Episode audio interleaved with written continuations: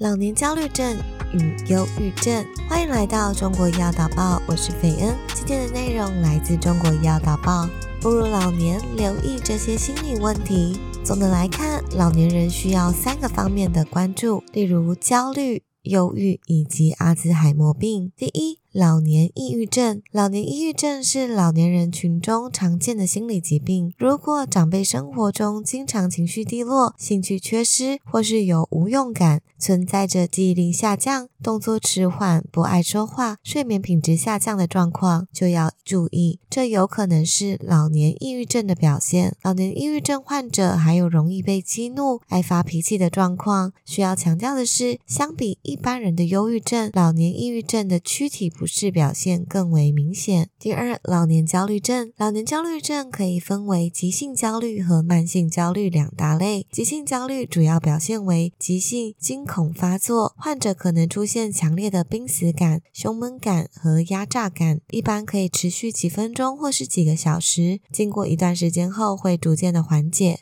慢性焦虑持续的时间则会更长，患者可能情绪敏感、烦躁不安，对生活中发生的事情会非常担心，例如在白天就开始担心晚上睡不好。如果您曾有惊恐发作以及持续紧张不安、对身体过度关注的状况，就要留心，这有可能是老年焦虑症引起的。三、阿兹海默病主要表现为记忆障碍、失语、失用、失认、视空间技能损害、执行功能障碍以及人格和行为改变。大部分患者的首发症状为记忆力减退。此外，患者还可能会有敏感多疑、行为退缩、人格改变、生活功能受损等表现。敬老爱老，从有效沟通开始。想要真正走进老年人的内心，一个关键的环节就是有效沟通。那么，子女和老年人沟通要注意什么呢？第一，尊重。首先，在语言上要给予长辈充分的尊重。交谈中可以根据他过去的职位和职称来称呼对方，例如老师、主任等。其次，注意沟通时的位置，可以坐在老年人身边，或是蹲在他的旁边，避免居高临下。最后，保持适当的语速和音量，注意自己的眼神交流。二、委婉。如果直接对年长者说“您今天气色不好”，可能会引起老年人的担心，害怕自己病情加重了。所以我们要更委婉的方式，例如说：“张老师，昨天晚上睡得好吗？”用这样的状态来了解老年人的状态。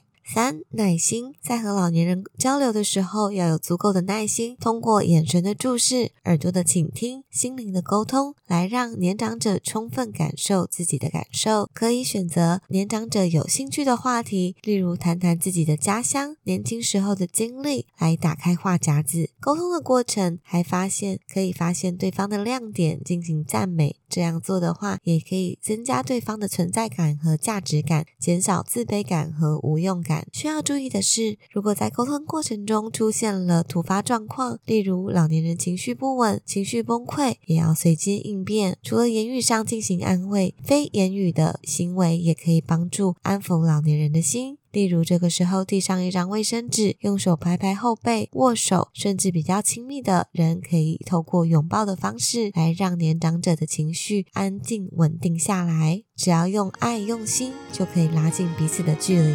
以上便是今日中医药导报的内容，感谢您的收听。如果喜欢频道内容，欢迎追踪鼓励我们继续分享。我们下次见。